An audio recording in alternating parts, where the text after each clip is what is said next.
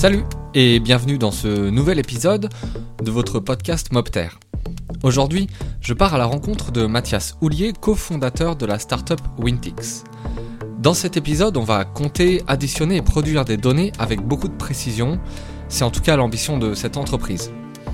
Mais comment ça fonctionne? Des boucles magnétiques au sol ou des comptages humains? Rien de tout ça. L'idée, et Mathias va nous en parler mieux que moi, c'est d'utiliser les infrastructures existantes pour mieux compter les flux. Comment? En capitalisant sur le réseau de caméras existant pour produire des indicateurs de flux très précis. Les applications, elles sont multiples. Automatisation de gestion des flux, aide à l'aménagement, gestion du covoiturage font partie des initiatives qui peuvent fonctionner. Ce dispositif s'applique également au transport en commun, vous le verrez, dont certaines lignes de métro à Paris. On va bien entendu évoquer un sujet particulièrement délicat, vous vous en doutez, celui des données qui doivent rester anonymes, sécurisées et préserver les libertés individuelles. Alors prêt pour cet épisode? C'est parti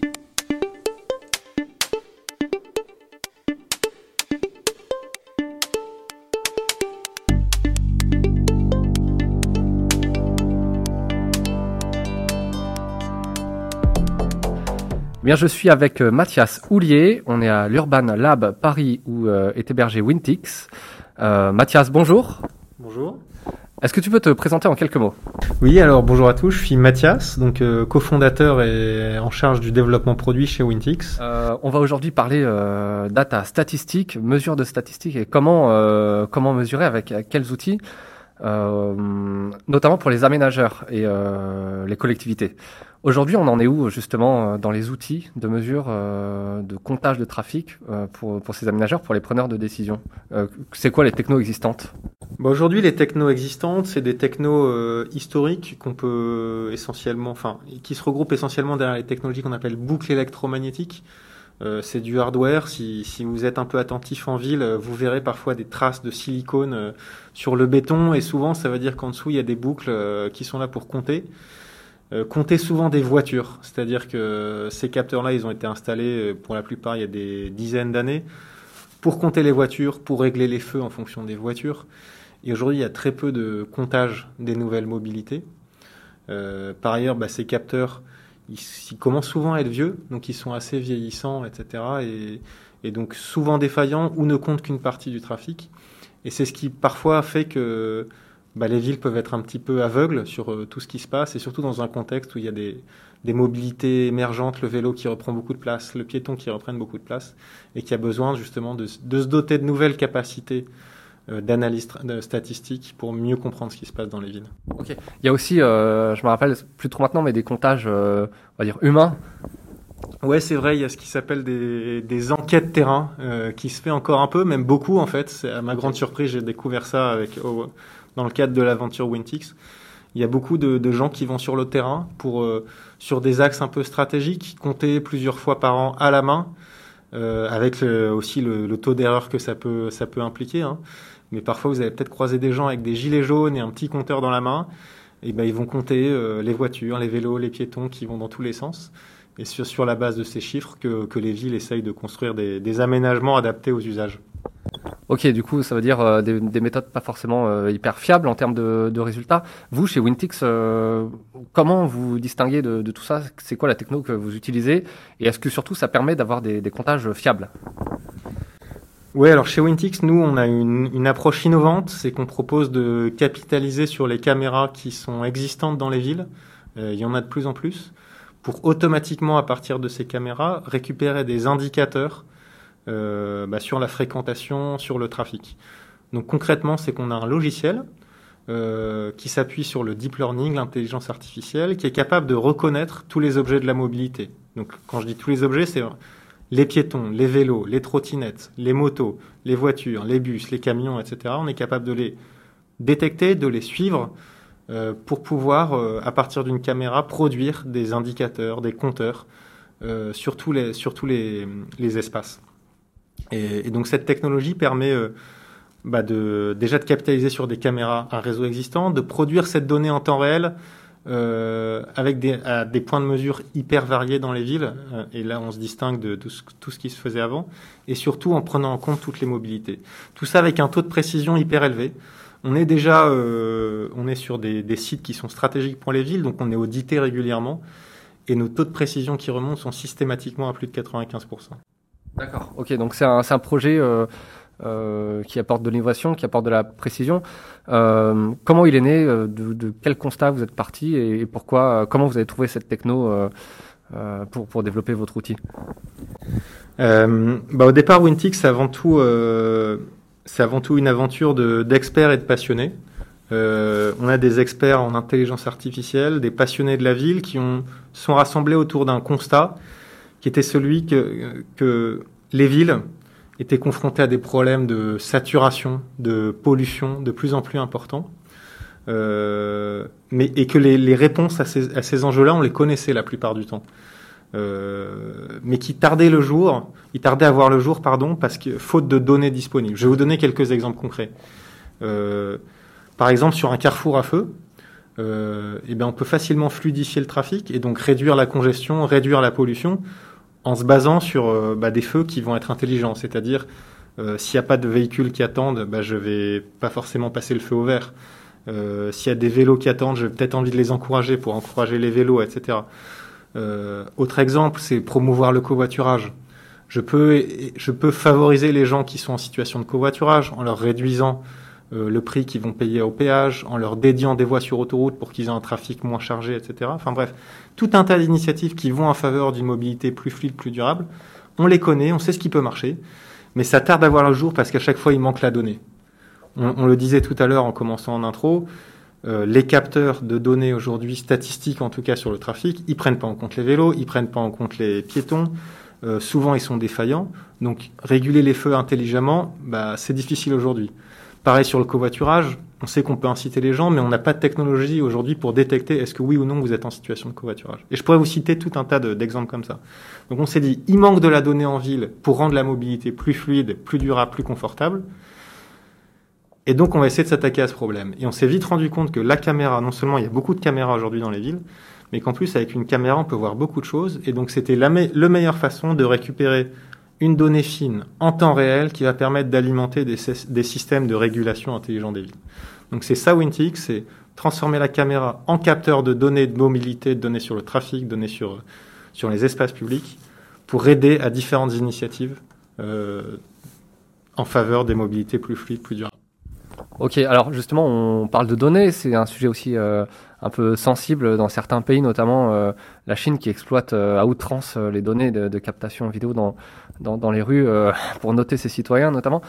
Comment on peut être sûr que chez Wintix ou même chez les, les, gens qui commandent vos, vos outils, ce soit pas utilisé à travers justement et que ça reste vraiment étanche par rapport à la, à, la, vie privée ou, autre chose qui pourrait desservir les citoyens? Alors c'est sûr que l'intelligence artificielle, la donnée, etc. sont des concepts qui, peuvent faire peur. Parce que ce sont des armes puissantes et selon l'usage qu'on en fait, bah, ça peut avoir un impact soit très favorable, soit très défavorable. Euh, c'est pour ça que je suis très attaché aussi à, œuvrer dans une forme d'évangélisation pour euh, comprendre que cette techno peut avoir vraiment un impact favorable. Et d'ailleurs, euh, cet impact favorable est souligné par le ministère de la Transition écologique puisqu'on est labellisé Green Tech. Et donc, on est par nature très attaché aux enjeux euh, de respect des libertés, libertés, individuelles, de respect de la donnée. Concrètement, comment ça se matérialise chez nous?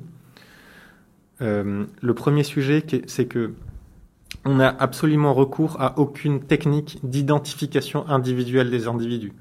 Ça veut dire qu'on ne fait pas de reconnaissance faciale, on ne fait pas de lecture de plaques, on analyse seulement des objets complètement anonymes. C'est-à-dire que si vous passez en vélo, on va dire tiens, un vélo est passé. On va pas dire, tiens, c'est euh, Michel Dupont qui est passé à telle heure, etc. Donc ça, c'est la première chose. Aucune, absolument aucune donnée anonyme.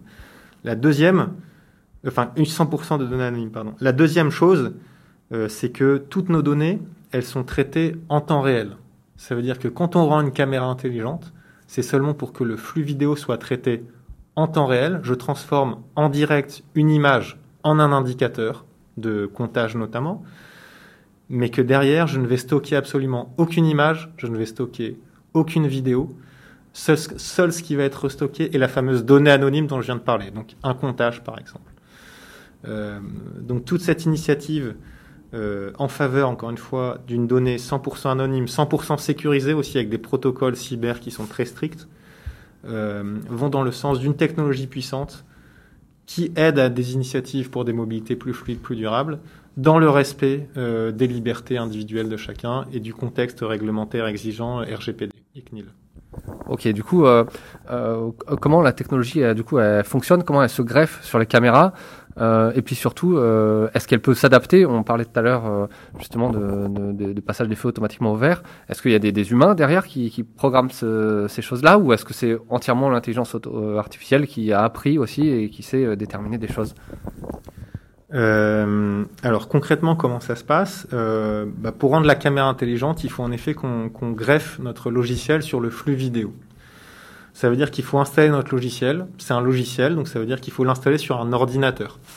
L'ordinateur, on peut le brancher directement. Soit c'est un petit ordinateur qui fait la taille d'une canette de soda qu'on branche directement à la caméra.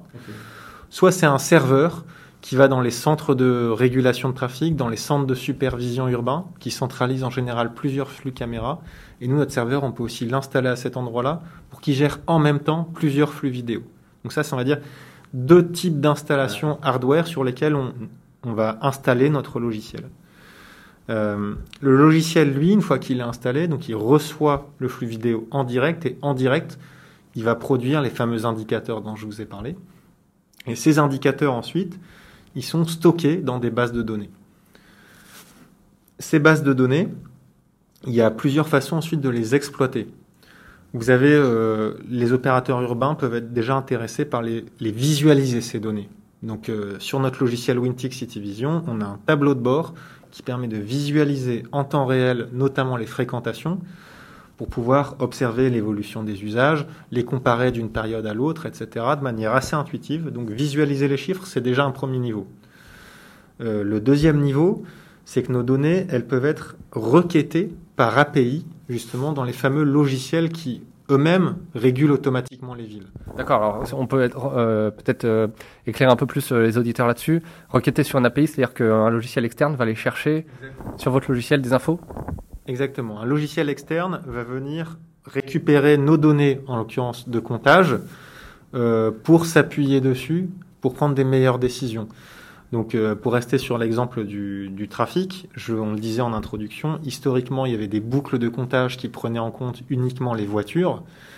Euh, bah nous, maintenant, ces logiciels de trafic, on est interfacé avec eux pour qu'ils viennent récupérer les données, non seulement sur les voitures, mais aussi sur des piétons, sur des vélos, et qui puisse s'appuyer dessus pour prendre des décisions sur les plans de feu tricolore et les adapter à des nouveaux usages. Euh, donc l'idée derrière, c'est que notre logiciel puisse s'intégrer dans un écosystème de la mobilité en ville euh, et donc être part intelligente de cet écosystème euh, qui évolue assez vite. Alors justement, on parlait d'exemples. est-ce que, est -ce que tu as des exemples concrets euh, de, votre proposition de valeur euh, mise en situation euh, dans les villes ou des territoires? Oui, bah alors aujourd'hui, on a la chance d'équiper des dizaines de collectivités, beaucoup en Ile-de-France, puisqu'on est basé à Paris et c'est l'Île-de-France au départ notre territoire d'expansion. Donc, notre principal client et client historique, c'est la ville de Paris. on travaille aussi avec la ville de Neuilly, la ville d'Antony, la ville de Joinville-le-Pont et, plein d'autres en Ile-de-France. Et puis, on, euh, on s'est étendu avec des villes comme Limoges, villes comme Perpignan, des départements également comme euh, département du Rhône, département de Loire-Atlantique. Euh, à chaque fois pour les aider encore une fois à, mieux monitorer les mobilités sur différents aspects. les cas d'usage dont je vous parlais, c'est d'abord l'observatoire des mobilités. Il est aujourd'hui stratégique, clé au cœur des réaménagements des villes. et là-dessus, je peux vous donner un exemple qui est assez emblématique, et qui est, je pense, assez connu par les auditeurs. C'est la, rue de Rivoli à Paris. Euh, qui a été, dans le cadre du déconfinement 2020, euh, largement euh, dédié au vélo. et la ville de Paris a tout de suite voulu, de manière assez agile, suivre comment ce réaménagement était perçu par les citoyens, c'est-à-dire en fait comment il était fréquenté, non seulement sur les, pistes cyclables historiques, mais sur la nouvelle qui était construite, puis sur les voies adjacentes, comment ça impactait le trafic motorisé. Et donc sur la rue de Rivoli, on a, quatre, quatre capteurs qui permettent aujourd'hui à la ville de Paris d'être connu comme, euh, en tout cas sur l'axe rue de Rivoli, l'axe cycliste le plus fréquenté de France. Il y a une petite polémique là-dessus puisque Lyon a essayé de, de, d'avoir ce titre-là, mais les chiffres qui sont produits par Wintix permettent de dire qu'il y a, depuis, janvier, il y a plus de 2 850 000 cyclistes qui ont fréquenté la rue de Rivoli, euh, soit à peu, près 15% de plus que les chiffres revendiqués par Lyon. Donc ça, c'est un exemple, ça permet de, à la ville de Paris, on a plein d'autres points de mesure comme ça pour la ville de Paris, les fameuses coronapistes, elles sont utilisées, donc je peux objectivement décider de les pérenniser. Observation statistique. On a plein, et je pourrais en citer plein d'autres exemples, mais ce qu'on aime aussi, c'est quand nos données s'intègrent directement dans les logiciels de régulation de trafic pour avoir une régulation de trafic plus intelligente, plus adaptée aux nouvelles mobilités. Et là-dessus, par exemple, à la ville de Paris encore, nos données remontent en temps réel dans le logiciel de macro-régulation de la ville. Ça veut dire que les données sont centralisées sur la base de tout un tas de points de mesure. On décide de plans de feu euh, qui vont aller s'adapter au, trafic observé. Et puis on a aussi des, initiatives innovantes qui s'appuient sur notre technologie. Vous connaissez le bouton poussoir quand vous êtes piéton, c'est-à-dire vous attendez pour passer au rouge, vous appuyez sur un bouton et vous espérez que le feu va passer au vert rapidement. Bah, on a des initiatives grâce à notre logiciel, on peut dire bah tiens, on peut faire l'équivalent pour les vélos, mais de manière automatique. Tiens, je détecte, il y a plus de X vélos qui attendent depuis plus de Z secondes. J'envoie un message directement au contrôleur et le feu passe au vert. Pour des enjeux de sécurisation ou même de promotion du vélo, c'est hyper important et ça, on a déjà mis en place dans plusieurs villes. Ok. Et on parlait aussi de, de covoiturage tout à l'heure. En quoi votre solution elle est utile pour le covoiturage? Ouais, alors euh, euh, là, on va parler d'un autre produit. Je vous ai beaucoup parlé de City Vision, qui est le logiciel qui se branche sur des caméras urbaines pour extraire automatiquement une série d'indicateurs.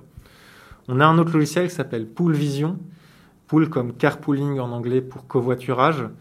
Euh, et là, ce qu'on propose, c'est en effet de détecter euh, les situations de covoiturage sur autoroute cette fois-ci. Donc, c'est à destination des gestionnaires autoroutiers pour deux cas d'usage. Les voies dédiées. Il y a des initiatives déjà en France, en tout cas expérimentales, pour dédier des voies aux covoitureurs afin de, en, cas de trafic dense, bah, encourager le covoiturage et donc réduire in fine le nombre de véhicules sur la route. hein.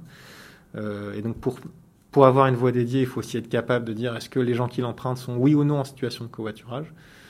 Euh, et puis aussi, on peut faire ce type d'initiative au niveau du péage, c'est-à-dire si vous êtes plusieurs dans la voiture, peut-être vous allez payer moins que celui qui est tout seul. Et donc pour faire ça, bah, cette fois-ci, on va pas utiliser des caméras existantes, mais carrément un capteur complet installé au bon endroit pour être capable, au moment où le véhicule passe devant, parfois à 130 km/h, de se prononcer sur euh, le nombre de personnes à l'intérieur du véhicule. Ok, je, je. Euh, est-ce qu'on peut imaginer, euh, je sais pas, d'autres applications que vous- dont vous avez déjà réfléchi ou par exemple dans les transports en commun, on sait qu'il y a souvent des périodes de pointe. euh, Il y a des lignes de métro par exemple qui sont automatiques maintenant. Est-ce que avec, euh, on peut imaginer qu'avec votre outil, euh, ça détecte qu'il y a un surplus de voyageurs et que ça envoie automatiquement des rames supplémentaires pour euh, pallier à la hausse de trafic? Bah, c'est une très bonne idée et on n'en avait pas parlé avant l'émission, mais c'est d'ailleurs quelque chose qu'on fait déjà en fait pour la, la RATP. Euh, dans le cadre d'un projet pilote, on utilise des caméras qui sont sur le quai. C'est pareil en fait, la RATP pour des questions de sûreté a énormément de caméras euh, dans ses gares. Et ce qu'on a proposé, c'est d'en équiper une partie pour en temps réel mesurer l'affluence à la fois sur les quais, mais aussi dans le matériel roulant. Et ça, ça permet deux grands types d'initiatives pour les RATP. Le premier, c'est l'information voyageur de qualité. Vous dire simplement, tiens, s'il y a beaucoup de monde à l'arrière du train, je vous encourage à monter à l'avant. Ou au moment de descendre sur les quais, bah, montez plutôt, enfin, descendez plutôt à l'arrière du quai parce que l'avant du quai est très occupé. Euh, ou même après dans des applications, dire prenez plutôt, descendez plutôt à telle station qu'à telle autre parce qu'il y a trop de monde. Donc une information voyageur de qualité. Et puis aussi une régulation intelligente en effet du trafic. Parce que nos données, elles peuvent dire, le, euh, s'il y a trop de monde qui attend sur le quai, bah, augmenter automatiquement la cadence des trains automatiques. C'est le cas de la ligne 1, la ligne 14. On peut dire, euh, s'il y a trop de monde, bah, on, va, on va descendre la cadence. Et inversement, s'il y a peu de gens qui attendent, bah, peut-être qu'on peut se permettre d'augmenter l'espacement entre les trains pour essayer de rationaliser aussi un peu la consommation de, de- d'un réseau. Ok. Et, du coup, euh, je reviens un peu plus sur, sur le projet euh, Wintix. Ça fait combien de temps que vous êtes en situation, euh, enfin en en production commerciale de votre outil en vente? Euh, alors Wintix, c'est une aventure qui, date de 2017, donc ça fait déjà 4 ans qu'on est lancé. et on a commencé à commercialiser nos logiciels à grande échelle en 2020, c'est-à-dire après une R&D importante et aussi des, ce qu'on appelle des POC et des projets pilotes qui nous ont permis aussi dans cette phase de recherche de faire remonter des retours terrain pour intégrer ça au produit et avoir un produit qui est vraiment robuste. Et donc on le commercialise à grande échelle depuis à peu près un an et demi, euh, même deux ans. Euh, voilà. Ok, et euh, en termes de, de projet de développement, euh, d'innovation, vous en avez tout et qu'est-ce que vous, vous projetez à l'avenir? Bah, ce qu'on projette à l'avenir aujourd'hui, c'est bah, toujours rajouter des nouvelles fonctionnalités. Donc, euh, bah, il y, a, y, a, plein de sujets qui peuvent intéresser nos clients à partir de, des, cas d'usage que je vous ai expliqués. Euh, et puis, c'est surtout le vendre à grande échelle. Euh, en France, où on a déjà pas mal de collectivités, mais on peut faire beaucoup mieux parce que le besoin est, énorme. Euh, et puis à l'international, où on a commencé déjà à, à poser, entre guillemets, nos premiers dispositifs, mais, on, mais pareil, on peut aller beaucoup plus vite. On est présent déjà aujourd'hui au Portugal, en Suisse, en Belgique, mais on a de l'ambition sur, sur plein d'autres pays avec aussi des volumes plus importants. Ok. Bien, Mathias, euh, merci beaucoup. bonne continuation et puis à très bientôt. Merci beaucoup, à bientôt.